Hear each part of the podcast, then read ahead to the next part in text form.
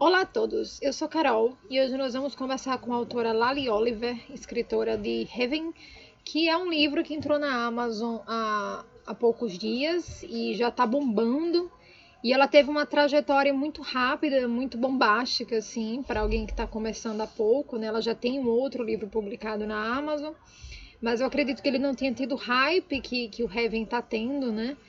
E aí a gente vai conversar um pouquinho com essa autora hoje para entender sobre as estratégias que ela usou, sobre é, como foi né, essa construção desse público para poder chegar até esse um livro que é publicado com uma capa de ilustração é, de uma autora com poucos livros publicados, uma autora que vem do Twitter.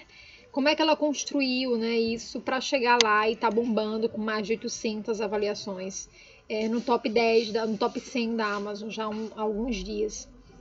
Resolvi gravar em formato de podcast porque achei que ficava uma, uma mídia interessante. Vocês podem ficar ouvindo, né, ouvindo o, o podcast enquanto vocês fazem outras coisas. É, e eu gostaria muito da participação de vocês também. Então, se vocês tiverem mais perguntas para Lali, isso aqui é um vídeo fechado, com começo, meio e fim. Mas se vocês tiverem mais perguntas, mais dúvidas para Lali, para Lali, vocês podem colocar aqui embaixo no YouTube. E eu repasso as dúvidas para ela e a gente acaba respondendo lá no Instagram. Então, vamos começar agora a entrevista. Eu fiz algumas perguntas, eu fiz algum apanhado de perguntas que eu acho que pode ser é, que pode ser dúvida de vocês, né? Que vocês possam ter curiosidade e vamos começar. Olá, Lali, seja muito bem-vinda. E a primeira pergunta que eu quero fazer a você, eu quero, na verdade, eu quero que você se presente para as pessoas. Eu quero que você nos conte mais de você, quem é a Lali, o que é que a Lali gosta de fazer, se a Lali trabalha, se a Lali estuda, onde mora, que idade você tem. Nos conte um pouquinho sobre quem é essa autora.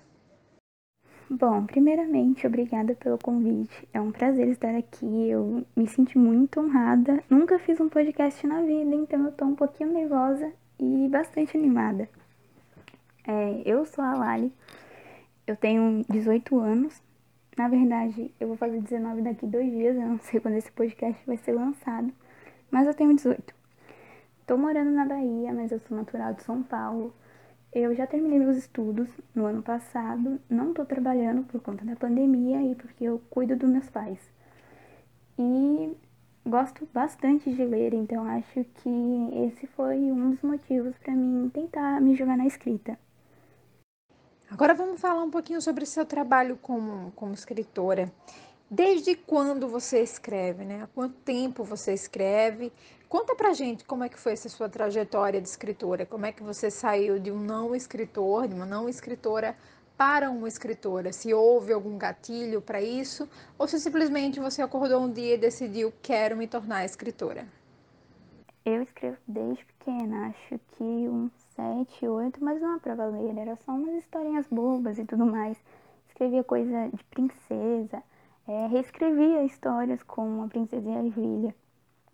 E mais pra frente, eu comecei a levar um pouquinho a sério. Acho que com uns 15 por aí, eu escrevia umas fanfics e postava no Notepad. Então, foi lá por onde eu comecei.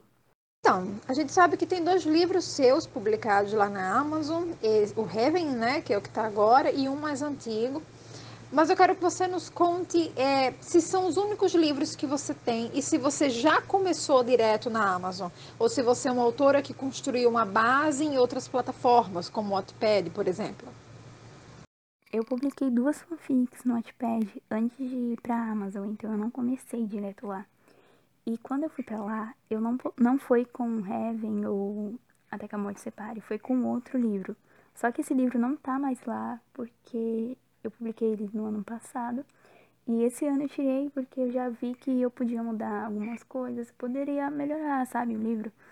Então eu removi. Ele não era, não ficou muito conhecido, nem em comparação com o Heaven. Tinha, acho que umas 60 avaliações, pelo menos eram positivas, então eu achei melhor retirar ele, dar uma mudada e quem sabe voltar com ele em breve, provavelmente até o final do ano. Mas não, eu não fui direto para a Amazon. Comecei aquele pouquinho mesmo no iPad. Por causa das nossas pesquisas, eu sei que você é um autora que é conhecido no Twitter. Você tem um Twitter bem bombado, um Twitter que vive em constante atualização, com 11 é, mil seguidores. E aí você, eu queria que você contasse desde quando você usa o Twitter, né? Você criou o Twitter no intuito de divulgar o seu trabalho como escritora, ou você já tinha o Twitter e aí acabou levando para o caminho é, de fazer essa divulgação né, dos seus livros, do seu trabalho como escritora. Eu vi também que existe um outro Twitter, que é um Twitter específico para esse livro que você lançou por último, e eu queria saber sobre essa estratégia, né? Por que você decidiu criar um outro? É, por que não aproveitar já o que você tinha? É, conta pra gente por que você criou esse outro só para o livro. E como é que foi né, sua colocação dentro do, do Twitter? Como é que você chegou lá, se por causa dos livros ou se Lali já tinha, eu falando em você em terceira pessoa, mas enfim, se você já tinha é, o Twitter antes e daí aproveitou para entrar no balo e conversar, falar sobre os seus seguidores, né, sobre as suas histórias. Eu criei aquela conta no Twitter tem uns dois anos, então o intuito não era divulgar Heaven ou algo assim. Na verdade, eu nem sonhava que um dia eles iriam existir. Era só pra é, estar dentro mesmo daquele universo literário, surtar com os livros que eu tava lendo, com as outras pessoas. Era legal, sabe, de interagir. Então não foi com esse intuito. Mas aí, quando eu comecei, quando eu já tava, acho que na metade de Heaven, escrevendo eu postei um trechinho só.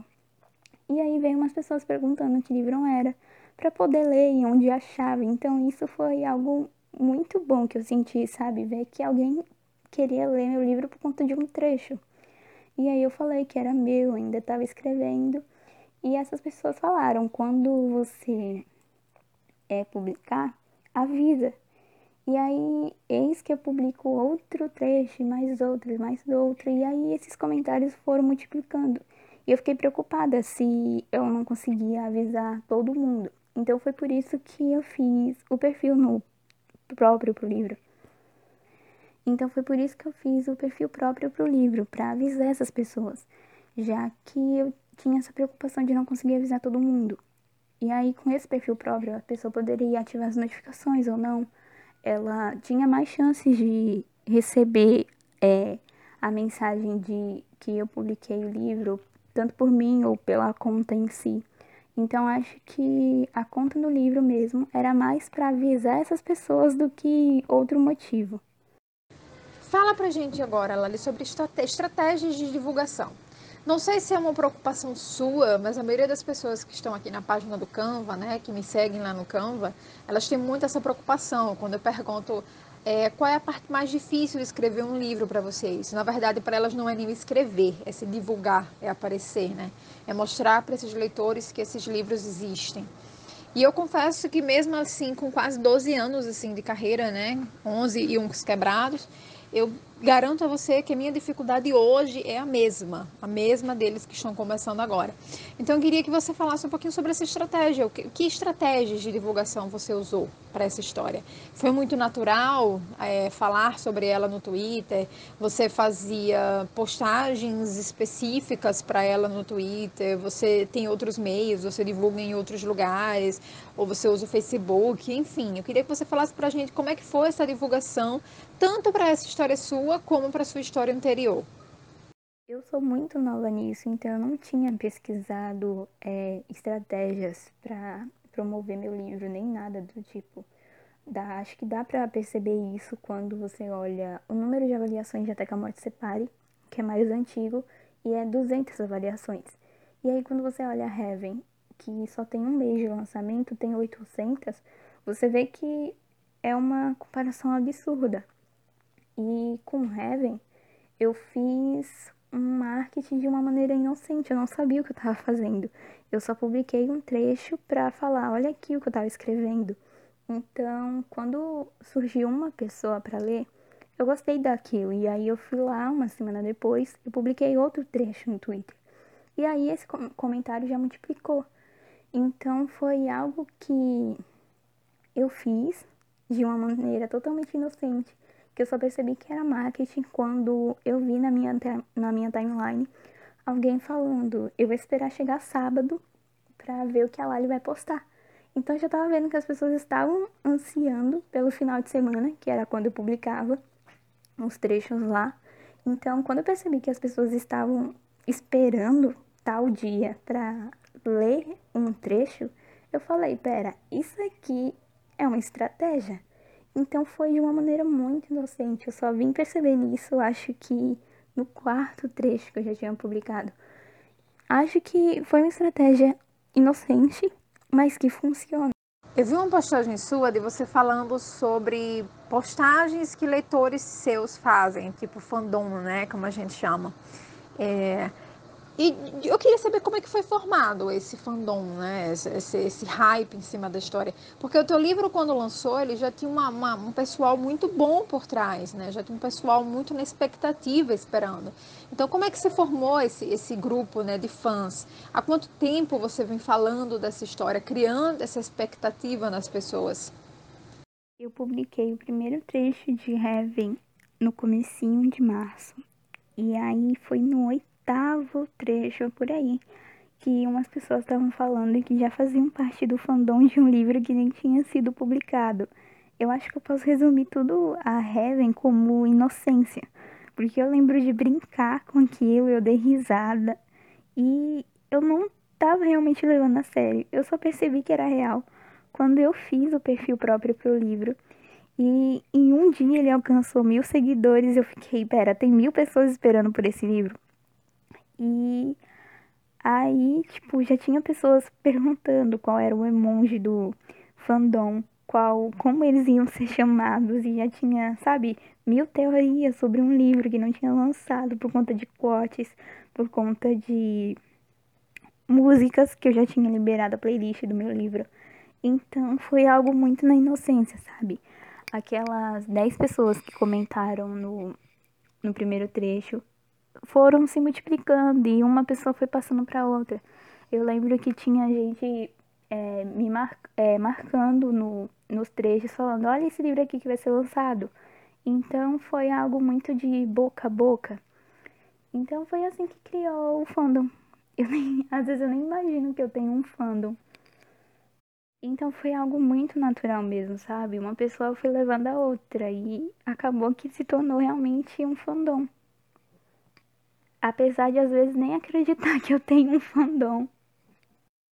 Agora eu queria que você falasse um pouquinho sobre como é que foi essa escolha do título em inglês, né? Tanto o título, né, como o subtítulo do seu livro, ele é em inglês. O seu nome de autora, eu não sei como é que é seu nome, é, se o seu nome de fato é Lali, se Lali é alguma abreviação de algum outro nome, mas o seu nome está lá como Lali, Lali Oliver. Isso é um pseudônimo? Você criou para isso, né? Com esse intuito, ou seu nome de fato, Lali Oliver. Eu queria saber porque quando é que a gente olha, quando a gente olha para o seu livro, a gente tem uma impressão de que não é um livro nacional. A não ser a frase, né, de efeito que tem lá em cima, todo o resto dele passa a entender que não é. Então eu queria que você falasse um pouquinho sobre isso, como é que foi essa escolha, se foi proposital, se não, se você simplesmente bateu o olho no nome Heaven e disse, ah, não, eu quero esse nome, e aí ficou ou se não, se foi uma estratégia de fato elaborada por algum motivo em específico. Uh, o meu nome ele é pseudônimo. Eu já usava tanto no Twitter quanto no Notepad, então foi algo que eu resolvi manter. Já o livro, o título Heaven e o subtítulo, eu tem muito a ver com música. Eu sou ligada à música, eu sempre escrevo com música. É todo capítulo que eu escrevo tem alguma metáfora de música ou algo assim. Então, quando você lê o livro e vai olhar a playlist do livro e você olha a tradução da música, você vê muito dos personagens ali, você vê muito da história. Então, o nome Heaven vem disso, sabe? Da música. Quando o leitor percebe que tem a playlist, ele escuta enquanto lê, e quando ele termina o livro, que ouve a música de novo, ele já vê a música com outros olhos, sabe? Tem outro significado. Muitas músicas do de Heaven em específico é isso, você ouve com achando, pensando em uma coisa e depois que lê o livro você pensa em outra. Acho que muitos leitores já falaram isso, que não conseguem ouvir mais tal música porque agora já tem outro sentido. Então a escolha do nome em inglês é por isso. Lali, conta pra gente agora como é que foi essa construção da audiência. Eu acho que a gente já conversou isso, né, aqui na, no nosso papo, é, sobre essa construção de audiência, mas eu queria saber se houve é, uma, uma, um posicionamento seu para criar esse público, né? Ou se você só pegou esse seu público orgânico. Porque assim, quando, por exemplo, o meu Twitter, né? Vamos dar um exemplo, o meu Twitter. O meu Twitter, eu tenho lá meu Twitter, que tem os seguidores que me seguem por outras coisas que não só literatura. E mesmo que eles sigam voltados para a literatura, né? Como é que eu faço? Como é que eu chego do momento de ter essas pessoas que me seguem por causa da literatura a elas virarem meus leitores? Porque, por exemplo, vamos usar outro exemplo aqui, o Instagram. O Instagram eu tenho lá 3.700 pessoas. Não são 3.700 pessoas que leram meu último lançamento, tá? Vamos jogar aqui o último lançamento só como um exemplo. Mas não foram essas 3.700 pessoas. Obviamente que o Instagram não vai entregar o meu conteúdo para esse povo todo, ele vai fazer um filtro. Mas mesmo que ele faça um filtro, digamos, de 10%, que aí vai dar 300 pessoas. Eu não tive 300 pessoas lendo meu livro. Então, é esse pulo do gato, sabe, que você fez na sua história, que possivelmente muita gente está curioso para saber como se faz. Como é que eu saio de ter, sei lá, no seu caso, 11 mil pessoas no, meu, no seu Twitter e eu faço 10% dessas pessoas lerem minhas histórias, né? esse caminho que as pessoas podem estar muito ansiosas para saber como é que faz. Porque mesmo que você tenha páginas gigantes em redes sociais, isso não é garantia de que as pessoas vão consumir o seu conteúdo, né? Vão ler o seu livro. Então, como é que foi isso? Como é que foi essa, esse caminho que você fez? O que é que você pode dizer que ajude as pessoas em relação a isso. O que você postava, né? Que tipo de conteúdo você postava que você achava que dava mais aquele fogo nas pessoas de vontade de ler? Os trechos foram que me ajudaram muito. Acho que meu acerto foi porque eu deixei algo como semanal. Eu não publiquei um único trecho e pronto, acabou. Eu deixei, sabe, eu sempre separava um trechinho, olha, esse trechinho aqui eu posso postar sem dar spoiler. Então foi algo que eu acho que eu acertei bastante, porque chegava um momento que boa parte dos meus seguidores já sabiam, olha, tal dia ela tá postando tal coisa. Então, deu muito certo. E depois que eu não postei mais trechos, acho que eu parei no décimo segundo, eu comecei a fazer videozinhos, sabe? Videozinhos é, estilo TikTok mesmo, sabe? Eu não sei usar TikTok, eu só vi um exemplo e tentei fazer igual, de convencendo a ler o livro, é, mostrando fotos que tem a ver com o livro. Foi coisas que eu tava arriscando. Eu não estudei para saber o que fazer direito. Foi uma jogada mesmo de cabeça que eu fiz e que acabou que dando certo. Agora vamos lá, tão falada capa de ilustração. Falo sempre para os meus é, autores que evitem o máximo ter capas com ilustração, porque quando você vai olhar lá os livros mais vendidos da Amazon, quase nunca eles são com capas de ilustração, a não ser que o autor já seja um autor conhecido.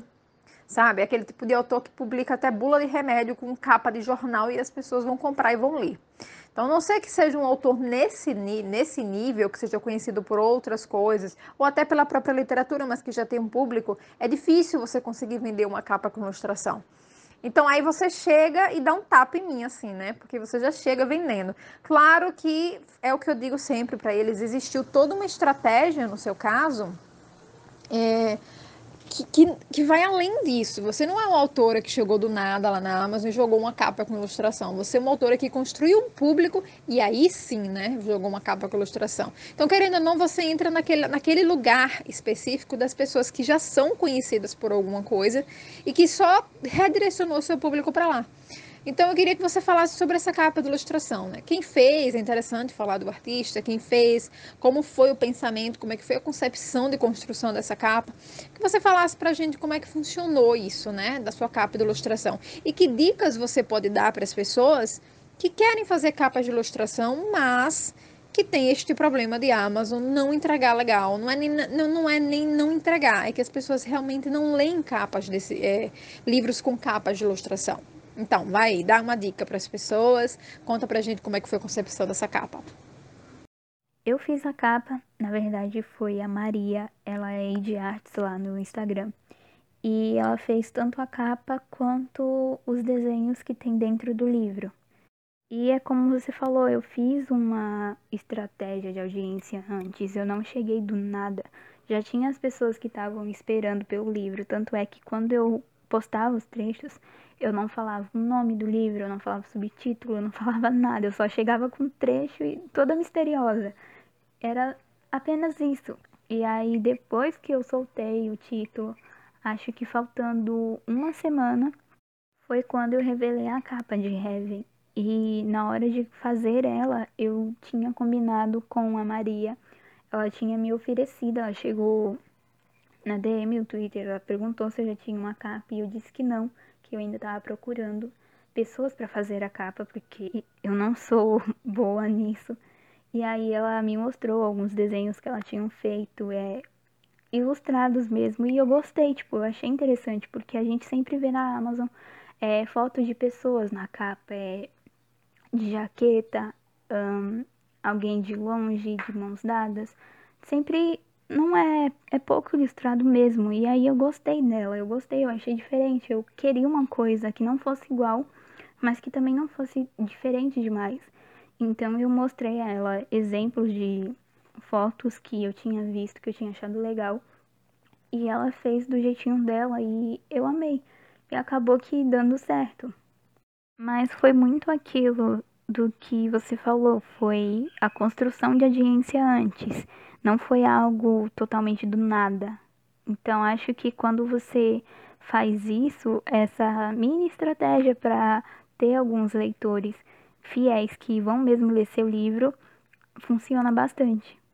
Porque aí esses leitores é, avaliam, deixa seu livro lá no top 100 e aí outras pessoas que não conhecem, nunca ouviram falar, vê a recomendação na Amazon e acabam lendo também, fazendo avaliação e gostando e trazendo outras pessoas. O seu livro é um new adult, né? É, esse último que você lançou é um novo adulto. É um livro que fala ali de universitários, numa faixa etária de universitários. Você acredita que isso, o público, né, tem influenciado nos seus leitores? Se você analisar os seus leitores, você acha que eles têm que faixa etária? É, você acha que o seu livro agrada só a faixa etária dentro do limite de até o universitário? Ou não? Ou você acha que você consegue abarcar mulheres com uma, acima de 40, por exemplo? Ou você consegue abarcar pessoas mais novas, 15, 16 anos? No primeiro livro que eu lancei, os protagonistas tinham 16 a menina e 18 rapaz. E engraçado que na época eu tive muito público de pessoas novas nessa faixa etária, tá? Inclusive algumas são minhas leitoras até hoje, 10, 11 anos depois. Mas muito público de gente acima dos 40, que hoje estão com 50 e que continuam lendo minhas histórias. Então, se você para faz uma análise do seu público, qual é a faixa etária do seu público? A gente sabe que a maioria é mulher, né? Mas qual é a faixa etária dessas mulheres? Essas mulheres têm costume de ler novos adultos, né?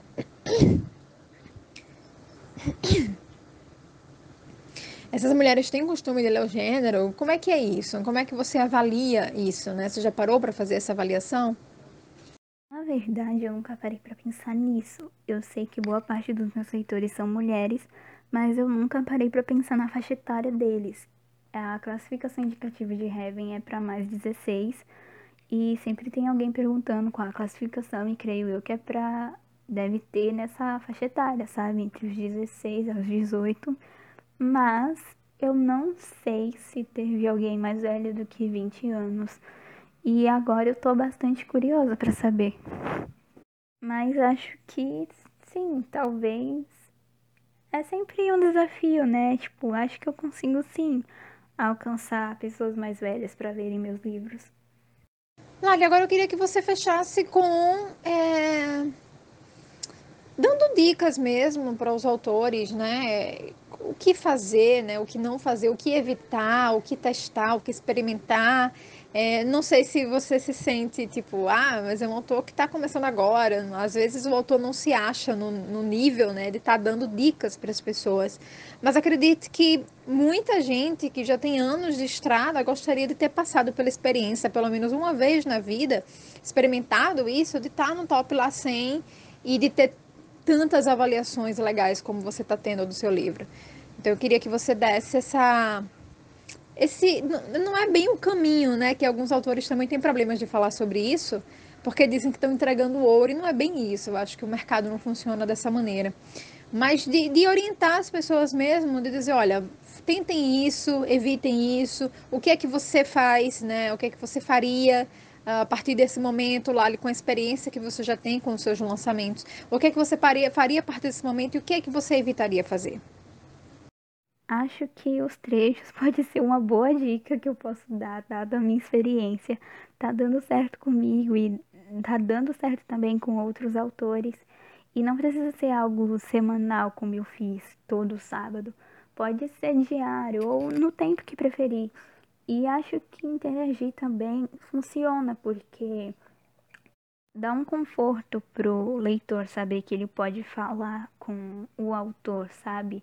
É, somos acessíveis, nós somos nacionais, então acho que a gente tem uma diferença quando se é independente, porque quando a gente se compara com um autor gringo, a gente vai mandar uma mensagem para ele no Instagram e raramente ele vai ver, a gente pode ter sorte se eles verem. E acho que ser autor nacional é isso, sabe? A gente é acessível. Então acho que quando você interage com o leitor é um ponto a mais que pode estar tá agregando ao seu livro. E acho que é isso. Sou muito nova, então foram as coisas que eu fiz. Eu interagi bastante com eles, eu fiz essas postagens sobre Heaven sem dar spoilers. Eu postei os trechos, eu postei videozinhos curtos. É, fiz algo para tentar e deu certo. É, eu não fiquei com aquele medo de não me arriscar, sabe? Eu acho que a gente sempre tem que se arriscar. A gente já tá escrevendo um livro, então, fazer a divulgação dele é só mais um obstáculo, e acho que isso que eu falei pode ajudar bastante. E por último, eu gostaria muito de agradecer, Lali, pela sua participação aqui, por estar nos ajudando, por estar orientando esses autores que estão começando agora. E até a mim mesmo, que já tenho anos de mercado, mas que essas dicas são sempre bem-vindas para a gente ver como é que está funcionando o mercado agora, para quem é novo nele, né? É, muito, muito obrigado mesmo. Obrigado por ter ajudado a gente aqui, tá? e muito sucesso na sua trajetória como escritora, que venham muitas mais avaliações, muitos rankings para você. Tudo, tudo de melhor. Muito obrigada por ter me convidado. Eu realmente adorei fazer isso. Foi meu primeiro podcast que eu fiz na vida, como eu disse no começo. E eu achei divertido, eu quero até mais. Então, foi incrível. Obrigada mesmo, tanto por ter me convidado por ter conversado comigo. Adorei conhecer você e boa sorte, tanto no seu trabalho quanto na sua escrita, que você falou que escreve. Muito obrigada mesmo, tá?